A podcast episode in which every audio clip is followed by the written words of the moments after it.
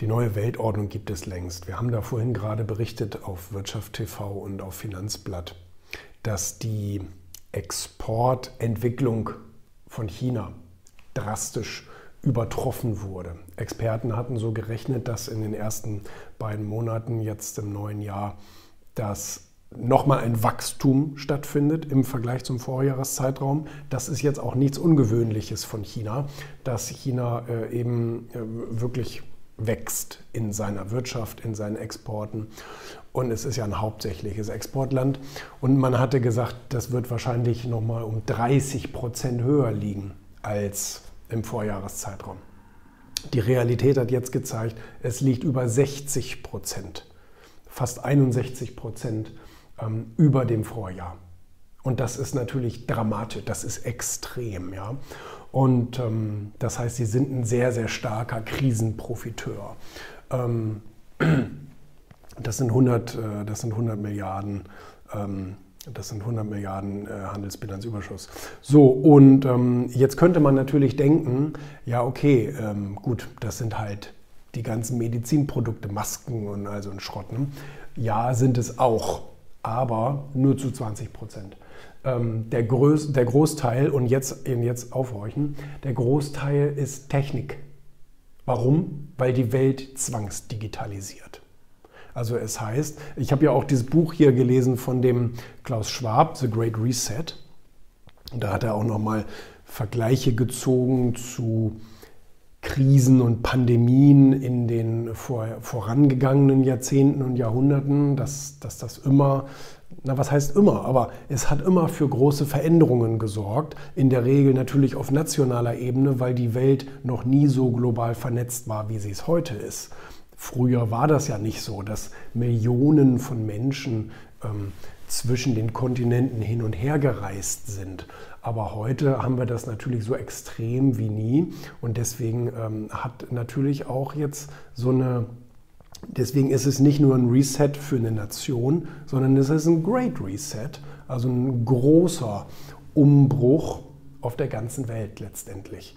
Und ähm, klar, es gibt natürlich jetzt die bösen Zungen, die behaupten, na, wenn das mal nicht geplant war oder so, das werden wir nicht, äh, das, das werden wir nicht klären.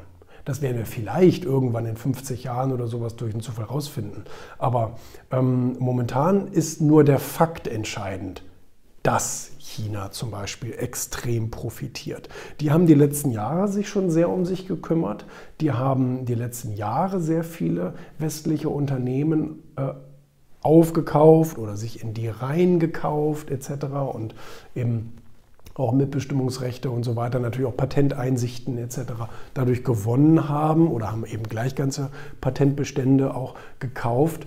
Und ähm, das haben sie natürlich in den letzten Jahren schon sehr, sehr exzessiv betrieben. Und China ist auch kein, ist auch kein niedlicher Handelspartner oder Geschäftspartner. Ganz im Gegenteil. Ich kenne viele Leute, die mit chinesischen Unternehmen zu tun hatten und sagen, härtere Leute in der Verhandlung, in der Gangart, in dem Ton wirst du nicht finden. Also man denkt ja immer da draußen, da laufen irgendwelche Killer rum, aber ähm, das, das können die Chinesen nochmal toppen. Ne? Hm. Und ähm, das, das Interessante ist ja aber trotzdem, dass sie wunderbar damit durchkommen. Dass es keinen interessiert. Dass man einfach sagt, okay, es ist vielleicht jetzt die neue Weltmacht, nicht Stand heute aber den Entwicklungsprozess kannst du nicht mehr umkehren. Das immense Minus, was zum Beispiel viele oder sagen wir eigentlich 99 äh, Prozent der Weltwirtschaften jetzt erlitten haben, das können die ja nicht mehr aufholen. Im Gegensatz zu einem Land, was immer Nettowachstum hat. Und zwar einfach mal 60 Prozent. Einfach mal 60 Prozent. Ähm, Natürlich entscheidet das Niveau, auf dem wir rechnen, ist auch keine Frage. Ähm, in absoluten Zahlen sieht das noch ein bisschen anders aus. Aber diese Trendumkehr, du willst mir ja nicht erzählen, dass irgendeine westliche Nation es jetzt in den nächsten Jahren schaffen wird, ähm, diese Zahlen aufzuholen, indem es 20, 30, 40 Prozent wächst. Das, das funktioniert ja überhaupt gar nicht. Ähm, das ist ja auch unrealistisch. Ja? Äh, das, das liegt vielleicht schon an unserer Mentalität, dass wir sagen, hey, Das ist so wie Microsoft und Nokia damals. Hey, wir sind hier Platzhirsche, uns passiert gar nichts. Wir, sind, wir, wir waren die Sieger und wir werden auch immer die Sieger bleiben. Das ist natürlich ein Trugschluss. Ne? Jeder Boxer oder jeder Sportler kann davon ein Lied singen. Sobald er sich auf seinen Lorbeeren oder auf seinen vergangenen Medaillen ausruht, ist der Weg nach unten angetreten. Dann gewinnst du nicht mehr, weil andere einfach viel hungriger sind und viel bereiter sind, auch zu leiden und vielleicht auch mal, ich sag mal, krasse Dinge zu tun. Ja? Also ich meine, es ist jetzt keine, es ist keine Verschwörung, dass, ähm, dass, dass, dass ähm, nationale Mächte versucht haben, auch durch, ich sag mal, fragwürdige Taktiken oder Kriege oder ähnliches oder Attacken Boden gut zu machen.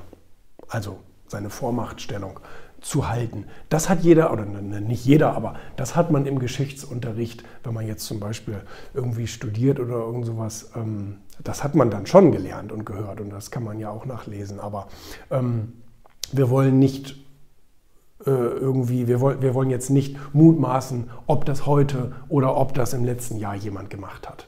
Ne, das wird man dann später herausfinden.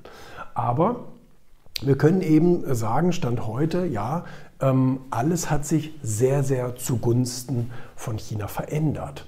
Und ähm, die haben vor allen Dingen dem nicht nur zugeguckt, sondern sie haben es ganz aktiv genutzt ganz aktiv genutzt für sich. Und ich meine, ich meine, ich habe ein Buch über Egoismus geschrieben. Das ist auch richtig so. Wenn sich dir Chancen bieten, dann musst du Chancen ergreifen. Mhm. Und das hat überhaupt nichts mit irgendwie Solidarität oder bliblablub zu tun, sondern das hat einfach mit einer gewissen Logik zu tun. Ja? Also wenn sich dir eine Chance zum Wachstum bietet, dann nutzt du diese Chance. So, und jetzt hatten wir auf der Welt eine Zwangsdigitalisierung. Die Leute brauchten Bildschirme, die Leute brauchten Drucker, die Leute brauchten Computer und Mobilfunk und alles Mögliche. Und jetzt ist die Frage, wo wird das alles hergestellt? Ja, das wird alles in China hergestellt, tatsächlich. Und ähm, wir haben, also das, wir, wir haben es ja die letzten Jahrzehnte als Werkbank der Welt benutzt. So, jetzt haben sie allerdings diesen Cash-Vorteil, den sie daraus gezogen haben, natürlich dafür genutzt, um nicht mehr die Werkbank heute zu sein. Also natürlich ist China zu einem großen Teil immer noch eine Werkbank, aber ist eben zu einem sehr, sehr großen Teil mittlerweile eine, eine, eine, eine ähm, sehr, sehr technologisch hochentwickelte Industrienation geworden. Und äh, das ist gar keine Frage. Extrem starkes Militär, Atommacht, ähm, äh, äh, äh, technologisch extrem weit fortgeschritten. Und jetzt ist nur noch ein Punkt, nur noch ein Punkt, ähm, der, der wahrscheinlich jetzt darüber entscheiden wird, ob das ganze Experiment funktioniert oder nicht. Das ist das politische System. Auch beim politischen System gucken wir alle weg. Wir, wir, wir kaufen von China, was das Zeug hält. Wir alle. Wir alle und verschließen einfach die Augen vor dem, was in diesem politischen System vor Ort da funktioniert. Ja, so jetzt gibt es natürlich so ein paar, ich sag mal, pflichtbewusste Politiker hier im Westen, die sagen, oh, China ist aber wirklich böse. Also das gehört sich aber auch nicht, was die da überall machen, auch mit Hongkong und so und mit diesen religiösen Randgruppen und so. Das macht man wirklich nicht. Also das gehört sich eigentlich nicht. Ne?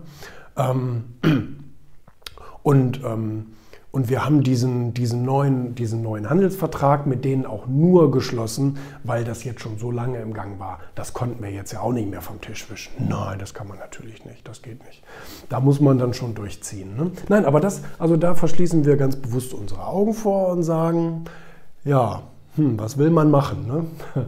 Aber das ist jetzt das Spannende, was da passiert. Ich meine, Sozialismus ist äh, ein ein politisches System, was nirgends auf der Welt je funktioniert hat, immer nur über einen gewissen Zeitraum und dann ging es ganz weit bergab, weil das Volk einfach nicht mehr nicht mehr, zu, nicht, nicht mehr zu, zu befriedigen war.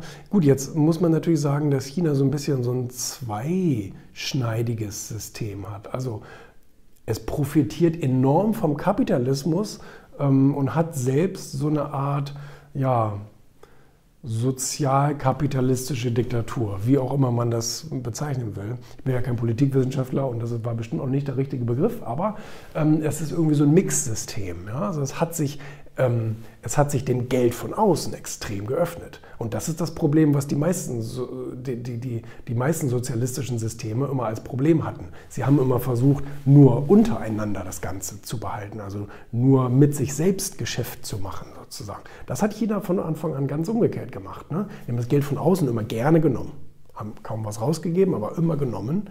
Und ähm, und wenn du dann als westliches Unternehmen oder generell egal welches Unternehmen in China Geschäft machen willst, dann sagen sie, das geht aber nur, wenn du einen chinesischen äh, Gesellschafter hast. Ja, also weil wir, wir wollen Kontrolle. Wir wollen Kontrolle. Wir machen, ne? also umgekehrt ähm, gibt es keine Kontrolle, aber wenn du was in China machen willst, dann hast du ein Problem. Und, ähm, und viele haben es auch dann auch wieder, wieder aufgegeben. Ne? Viele haben es gemacht und ähm, haben einfach katastrophale Erfahrungen damit gemacht und sind dann wieder rausgegangen. Ne? Nein, aber deswegen, also du, du wirst diese Entwicklung, diese Entwicklung hin zur Wirtschaftsmacht, wie willst du das, wie willst du das umkehren? Äh, erzähl mir eine, eine, eine Lösung, ähm, wie du das umkehren willst. Von daher ja, der Weg eben zur neuen Weltmacht ist definitiv da. Genutzt wurde entsprechend auf jeden Fall dieses extreme Ja der, der, der westlichen Dämlichkeit und der asiatischen Intelligenz. Ähm, das, kann man, das kann man so sagen. Wie gesagt, wer für irgendwas irgendwo verantwortlich war, wird man nie rausfinden. Ähm, aber dass es genutzt wurde und dass es richtig einen Boost gegeben hat, darüber können wir nicht streiten, das ist eindeutig.